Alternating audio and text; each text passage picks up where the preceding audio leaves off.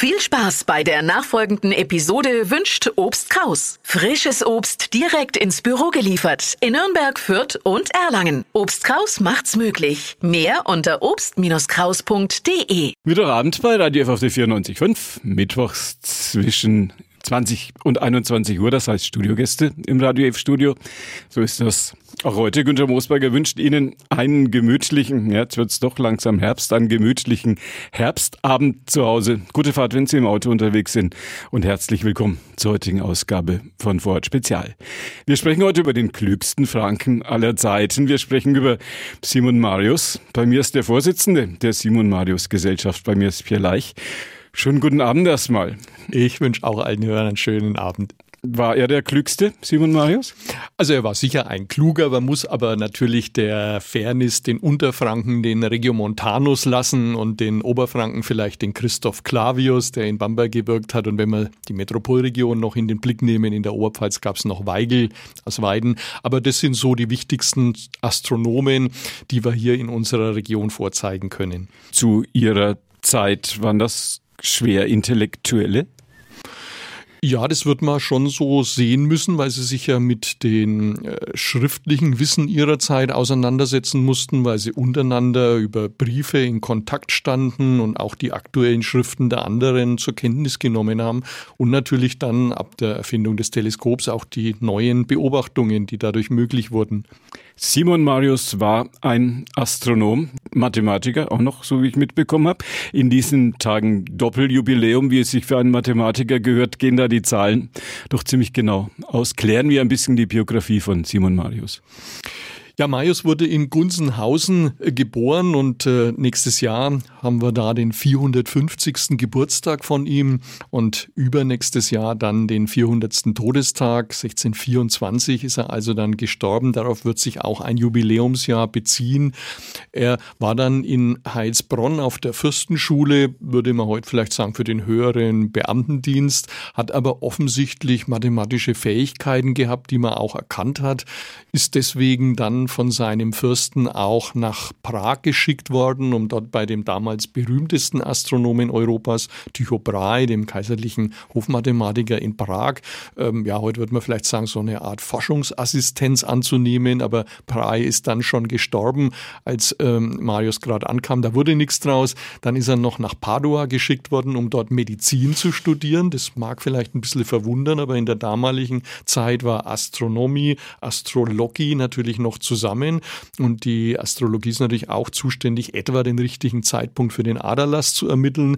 Und auch die Termine für das Schlagen von Holz etc. war damals ja noch astrologisch vorgeprägt, sodass dieser Zusammenhang mit der Medizin aus Sicht des Fürsten durchaus sinnvoll war. Da hatte er sich eben so ein Universalwissenschaftler geleistet und ab 1606 war er dann in Ansbach Hofmathematikus. Können die Mediziner unserer Tage vielleicht auch mal testen oder alles nicht so ideal? Ja, vermutlich. für uns heute äh, gilt natürlich die Astrologie als letztlich Scheinwissenschaft, aber man muss in Rechnung stellen, dass wir heute ja uns auch für unsere Zukunft interessieren, dass wir versuchen hochzurechnen, wir lesen irgendwelche Zukunftsstudien, zumindest Politiker sollten das und da hat man eben die Sterne befragt, um da zu für die damaligen Politiker nützlichen Erkenntnissen zu kommen. Simon Marius hat das in Ansbach gemacht. Ja, er war in Ansbach beschäftigt, formell als Hofmathematikus, aber wir können es durchaus als Astronom übersetzen. Sein mathematisches Können beruhte worauf? Der hat eine Übersetzung der ersten Bücher des, äh, der Elemente von Euklid äh, gemacht aus dem Griechischen. Da war er jetzt nicht der Erste, aber die Übersetzung von Xylander, die waren immer so sehr verbreitet. Es gab auch andere, die waren aber nicht so gut. Und deswegen hat ihn Fuchs von Bimbach, der so eine Art Patron für ihn war und auch ein Förderer, heute würde man vielleicht einfach sagen Sponsor, äh, gewissermaßen beauftragt, hier die ersten Bücher zu übersetzen und die beschäftigen sich vor allem mit der Geometrie und dann ist auch klar, ähm, da ist offenbar der Hintergrund äh, Grundstücksbemessung, Kartografie etc. Und dafür erschien den Zeitgenossen das, was an Anleitungen vorhanden war, einfach zu schlecht. Und deswegen hat Fuchs von Bingbach dem Marius gesagt, du Horch, übersetz mal da die ersten Kapitel, würde man heute sagen, von dem Euklid. Und das ist ihm auch ganz gut gelungen. Es war eine Auseinandersetzung mit der Originalquelle, die offenbar ganz fruchtbar fruchtbar war. Ganz schwere Frage für einen Laien wie mich, für den am Himmel alles ein völliges Durcheinander ist, wenn man da nachts hinguckt. Was ist der Unterschied zwischen einem geozentrischen und einem heliozentrischen Weltbild? Und für welches stand Simon Marius? Ja, nach unserer heutigen Sicht äh, verhalten sich die Dinge so, dass die Sonne als unser Zentralkörper mehr oder weniger in der Mitte des Planetensystems sich befindet und die Planeten drehen sich um die Sonne. Deswegen nennt man es heliozentrisch, dieses Modell. Und die Planeten können ihrerseits dann natürlich auch noch Monde haben, wie die Erde eben unseren Mond hat. Ähm, aber wenn man jetzt mal ungebildet von diesem Vorwissen an die Natur herantritt, dann sieht man eigentlich nur, dass die Sonne mehr oder weniger im Osten aufgeht, im Süden ihren Höchststand hat und äh, mehr oder weniger im Westen untergeht und die Sterne nachts machen das Gleiche, wenn man über längere Zeit guckt. Also es schaut auf jeden Fall erstmal so aus, als ob die Himmelskugel sich um uns herum dreht. Ja, macht sie doch. Äh, genau, macht sie auf jeden Fall vom Phänomenologischen. Ja. Und äh, die beiden Beschreibungen äh, sind zunächst einmal auch durchaus gleichwertig. Das ist auch im Mittelalter schon aufgefallen, dass man das gar nicht unterscheiden kann, ob es die Erde es ist, die sich dreht und dadurch es so aussieht, als ob der Himmel sich dreht oder so. ob die Erde in Ruhe ist und der Himmel sich tatsächlich dreht. Die Argumente, was da stimmen könnte, die wird man später natürlich finden, aber zunächst einmal war nur diese Gleichwertigkeit. Und erst als Nikolaus Kopernikus dann ähm, den neuzeitlichen Heliozentrismus bekannt gemacht hat, sein Buch ist ja bekanntlich 1543 in Nürnberg unterhalb der Kaiserburg erschienen, erst da hat eine echte Diskussion begonnen, weil Kopernikus zwar den Heliozentrismus nicht beweisen konnte, aber er konnte einige gute Argumente nennen. Es gab aber, muss man eben ehrlicherweise auch zugeben, viele Einwände dagegen, denn ähm, wenn die Erde sich tatsächlich um die Sonne dreht, dann muss er das ja mit einem Höllentempo machen und wir wissen heute, das wären etwa 100.000 Kilometer und selbst wenn ein Komet auftaucht, sieht man an dem ja einen Schweif oder eigentlich sogar zwei Schweife. Wir müssten eigentlich an unserer Atmosphäre enorme Stürme sehen, wenn es tatsächlich stimmen würde, dass die Erde sich um die Sonne dreht. Aber das sehen wir nicht. Und Ja, gute Argumente, vielleicht, vielleicht, stimmt das alles gar nicht. Ja, und äh, in der Tat, deswegen musste man dynamische Argumente finden. Und das war natürlich dann am Ende der Gravitationsbegriff, beziehungsweise die Masse, die eben die Eigenschaft hat, andere Masse anzuziehen. Das sind aber Dinge, die verbinden sich dann mhm. mit Isaac Newton. Da sind wir also etwa 100 Jahre später. Wo sind die Bücher von Simon Marius erschienen? In Kopernikus in Nürnberg. Genau, Nürnberg. Bei Petreus, damals ja. einer der drei bedeutendsten Drucker in ganz Europa oder eigentlich Verlegerdrucker, muss man sagen. Der Marius hat bei Lauer veröffentlicht. Ab 1601 sind da auch seine Kalender erschienen. Und dann hat er sich wohl irgendwann mal gedacht, dass äh, die äh, familiäre äh, Verfestigung sicher nicht schlecht wäre und hat die Tochter von seinem Verleger gleich mal geheiratet. Schadet nie, wenn man mit der Verlegerstochter verheiratet ist. Ganz klar. Wie weit waren diese Schriften, wie weit waren diese Bücher verbreitet? Hat das auch ja, mal irgendwo gelegen, wo also, ein Mensch wie du und ich war. Also ist, man musste natürlich erst einmal schon Latein können. Das mhm. ist natürlich schon eine Einschränkung. Also der normale Bauer hat in der Regel kein Latein verstanden und konnte in der Tat sowas nicht lesen. Aber die Nachrichten, die wichtigen, die haben schon den Weg auf die Märkte gefunden und waren einfach Gesprächsthema. Denn irgendjemand gab es dann, der es gelesen konnte und drüber sprechen konnte. Aber natürlich, äh, insoweit es dann doch Fachbücher sind, war es eine Literatur, nur für die, naja, ein bis 500 äh, Astronomen, die es damals auf der Welt gab. Und Nürnberg war damals so eine Art Silicon Valley? Ja, das kann man definitiv sagen. Von Regiomontanus ist ja dieser Spruch Zentrum Europae überliefert, also Zentrum Europas. Nürnberg lag ja schon früh an der Kreuzung wichtiger Handelsrouten und man kann nicht nur kommerzielle Waren handeln, sondern man kann auch Nachrichten handeln. Und deswegen äh, ist Nürnberg auch zu einem Zentrum der Publikation geworden. In Nürnberg stand ja, Stichwort Stromer, die erste Papiermühle nördlich der Alpen. Und deswegen haben sich dann auch viele Großdruckereien wie Koberger oder so hier angesiedelt. Und äh, ja, Nürnberg war definitiv ein Medienzentrum. Und Agnes Dürer hat 100 Jahre vor Simon Marius schon die Drucke von ihrem Mann auf den Messen in ganz Europa verkauft. Ja, also wenn der äh, Marius so eine äh, tüchtige gehabt hätte, da wäre er wahrscheinlich noch ein bisschen bekannter geworden. Die Frau gesagt, mach mal ein bisschen was Populärwissenschaftliches, ja. was wir unter die Leute bringen können. Wie viele Monde hat der Jupiter? Also der aktuelle Stand, ich weiß es gar nicht, das sind glaube ich über 50, äh, wenn jetzt schon weit über 50, man entdeckt ja alle paar Jahre neuen. Die werden natürlich immer kleiner, die man jetzt neu entdeckt, aber vier der Monde, die sind wirklich groß.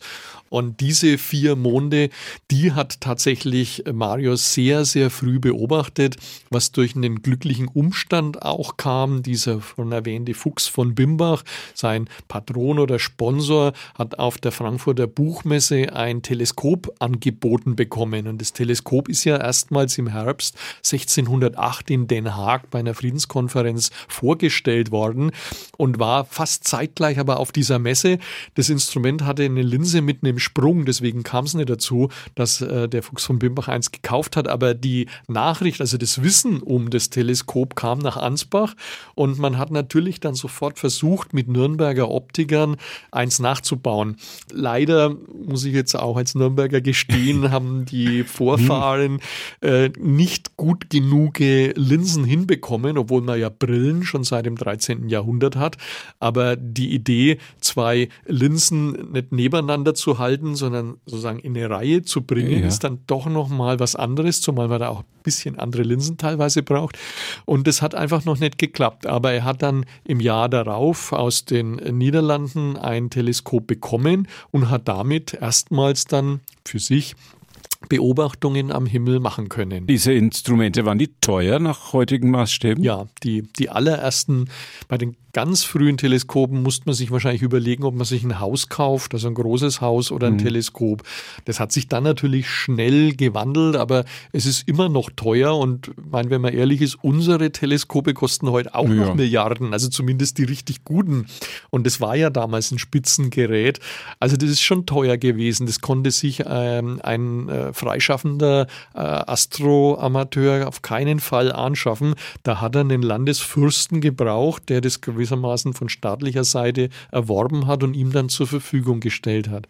Warum sagt alle Welt, dass Galileo Galilei diese Jupitermonde entdeckt hätte und nicht Simon Marius? Ja, normalerweise gehen wir, was die Priorität anbelangt, nach der Veröffentlichung aus gutem Grund in der Wissenschaft. Und da muss man schlicht zugeben, dass der Galileo schon im März 1610 mit dem Siderius Nuntius, also der Sternenbotschaft, eindeutig der erste war, der über diese Beobachtungen gesprochen hat. Ähm, es war dann natürlich ein bisschen unschön, dass er später behauptet hat, der Marius hätte alles nur von ihm abgeschrieben. Man hätte sich ja darauf einigen können, dass die beiden unabhängig voneinander diese frühen Beobachtungen gemacht haben. Galilei selber gibt den 7. Januar 1610 an, wo er sie erstmals äh, gesehen hat. Simon Mayos gibt den 8. Januar an, also es unterscheidet sich nur um einen Tag. Ähm, aber zählen tut am Ende natürlich die Erstpublikation. Und die, wie gesagt, bleibt ganz klar bei Galilei. Nur die Behauptung, dass Marius alles nur von ihm abgeschrieben hätte, hat den Ruf von Marius natürlich für 280 Jahre ruiniert, mhm. aber war leider oder war eben ungerechtfertigt, wie man dann etwa um 1900 rausbekommen hat. Was hat Simon Marius ganz unumstritten allein geleistet? Gibt's da was? Also wenn man ehrlich ist, muss man immer zugeben, dass es ein, ein, ein eine Entwicklung von vielen Menschen immer darstellt. Aber dadurch, dass dieses Teleskop den Astronomen ein unglaubliches Mittel an die Hand gegeben hat, waren die Astronomen, die ein Teleskop hatten, natürlich tatsächlich ganz vorne mit dran. Schon zu seiner Zeit hat man anerkannt, dass er als erster Europäer und überhaupt erster Mensch mit einem Teleskop den Andromeda-Nebel gesehen hat. Ein ähm, Nebel, der im Prinzip natürlich auch mit bloßem Auge zu sehen ist, aber aber man hat ihn nicht zur Astronomie gezählt, denn Objekte wie Kometen oder Nebel hat man seit Aristoteles der Erdatmosphäre zugeschrieben und sie waren damit Thema der Meteorologie. Und in der Zeit aber von Marius und kurz vorher hat man erkannt, dass die Kometen und auch neue Sterne, die wir Supernova nennen, deutlich weiter entfernt sind als unsere Erdatmosphäre und hat sich damit eben näher auseinandergesetzt. Und Marius beschreibt den Andromeda-Nebel wie den Schein, den eine Kerze durch ein Horn macht, also ein ausgehöhltes Horn meint er offenbar. Und das äh, tut es eigentlich ganz gut treffen. Wirklich weitergekommen ist man dann erst äh, durch Edwin Hubble, ähm, der dann ganz klar sagen konnte, der Andromeda-Nebel ist außerhalb unserer eigenen Galaxie. Er ist eine eigene Galaxie. Aber das war natürlich eine Erkenntnis, die weit jenseits des 17. Jahrhunderts war. Wie viele Galaxien gibt? Große äh, Frage. Äh, auf jeden Fall hunderte von Milliarden von Galaxien ja. und jede dieser Galaxien hat zwischen 100 und 200 Milliarden Sterne. Ganz schön was los da draußen. Ja, das ist in der Tat so. Kann man diesen Andromeda-Nebel, also diese ganz ferne Galaxie, sozusagen eine ganze Milchstraße, die da so auf ein Pünktchen schrumpft, kann man die mit bloßem Auge sehen? Ja, also wenn man ein guter Beobachter ist und ein gutes Seeing hat, wie man sich da ausdrückt, also einen klaren Himmel, kann man das durchaus sehen. Ähm, wobei jetzt in der Stadt, glaube ich, ist es nimmer möglich. Dazu ist es zu, zu lichtschwach einfach. Mhm. Aber sehen kann man es an und für sich schon. Ähm, das Besondere ist insoweit fast, dass der Marius das zum Thema der Astronomie gemacht hat, während es eben tatsächlich mhm. vorher eher was war, wo gesagt hat, naja, solche Dinge wie Kometen, die können sich nur in der Erdatmosphäre darstellen. Und er hat, er und andere haben das halt wirklich zu einem astronomischen Thema gemacht. Bleiben wir auf dem Boden. Wann feiern Sie? Die Simon Mayos Gesellschaft hat für 2024 ein Jubiläum ausgerufen, das sich auf den 450. Geburtstag im kommenden Jahr und den 400. Todestag im übernächsten Jahr bezieht, also 2024. Und da haben wir jetzt weltweit Sternwarten, Amateurastronomen, professionelle Institutionen der Astronomie eingeladen, Beiträge zu stiften. Jede Menge los zum Jubiläum. Ja, es gibt natürlich viele Pläne, Tagungen, äh, Vorträge etc. Wir wünschen uns eine Sonderbriefmarke der Deutschen Post. Es wird ein Kurztheater Simon auf der Couch geben und äh, eine Sache ist vielleicht ganz äh, nett, denn wir möchten den Text des Mundus Jovialis, also des Hauptwerks von Marius, in Form keramischer Tafeln tief im ältesten Salzbergwerk der Welt einlagern, um es für alle Zukunft zu erhalten. Und das andere Extrem bei diesem Programmpunkt ist bei der Funkanlage des Deutschen Museums den Text auszustrahlen, sodass er sich pro Jahr um ein Lichtjahr im Universum ausbreitet. Wo ist das tiefste Salzbergwerk der Erde? Das ist in Österreich und da gibt es tatsächlich einen Aktiven, der sammelt die wichtigsten Schriften der Welt, um sie in dieser Form einzulagern. Denn der Laie meint ja, naja, wir leben doch im Welt äh, Zeitalter der Digitalisierung. Aber wenn jemand schon länger in dem Bereich aktiv ist, also ich zum Beispiel kann meine Disketten von 1983 nimmer lesen. Ich habe überhaupt kein Gerät mehr dafür. Und deswegen haben die großen Bibliotheken heute alle noch Mikrofisch im Keller, weil sie sagen, das ist so eine rudimentäre Technik, die funktioniert auf jeden Fall. Und das Extrem dieser, dieses Gedankens ist dann eben auf keramische Tafeln das zu übertragen, denn das wird man ohne größere Technik auch in einer Million Jahre noch lesen können. Zentrum der Simon Marius Gesellschaft hier bei uns in Nürnberg. Mitglieder der ganzen Welt.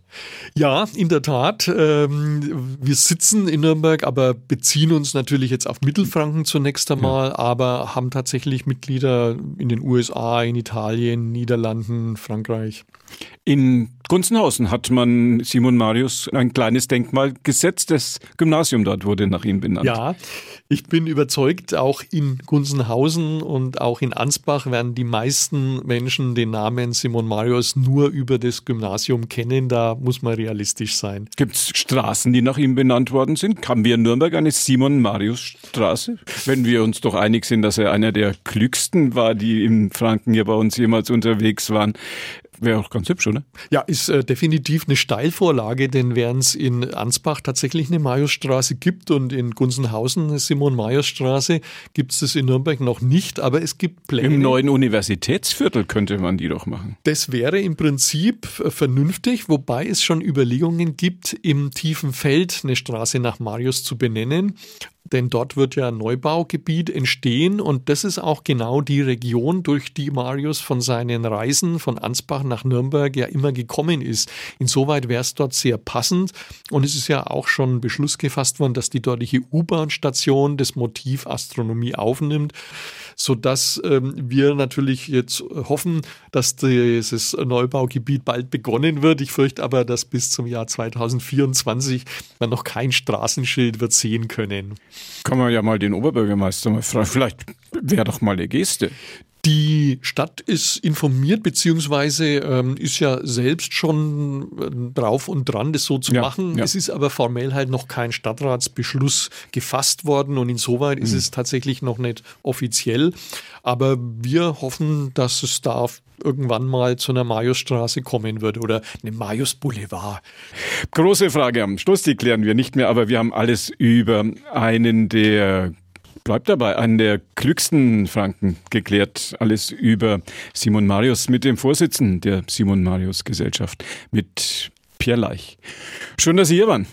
War mir eine Freude. Wenn die Hörer neugierig geworden sind, ein erstes leichtes Vortasten gibt's, wenn man ihre Seite im Internet anguckt, muss man nur Simon Marius Gesellschaft bei Google reinschreiben und wenn man neugierig ist und manches mit eigenen Augen sehen könnte. Der Weg auf die Sternwarte am Rechenberg den kennen. Die Nürnberger, die Fürther. Dann die verbleibe ich mit Clear Skies. Schön, dass Sie hier waren. Das war die heutige Ausgabe von Vorort Spezial, unsere Interviewsendung. Günther Moosberger war Ihr Gastgeber.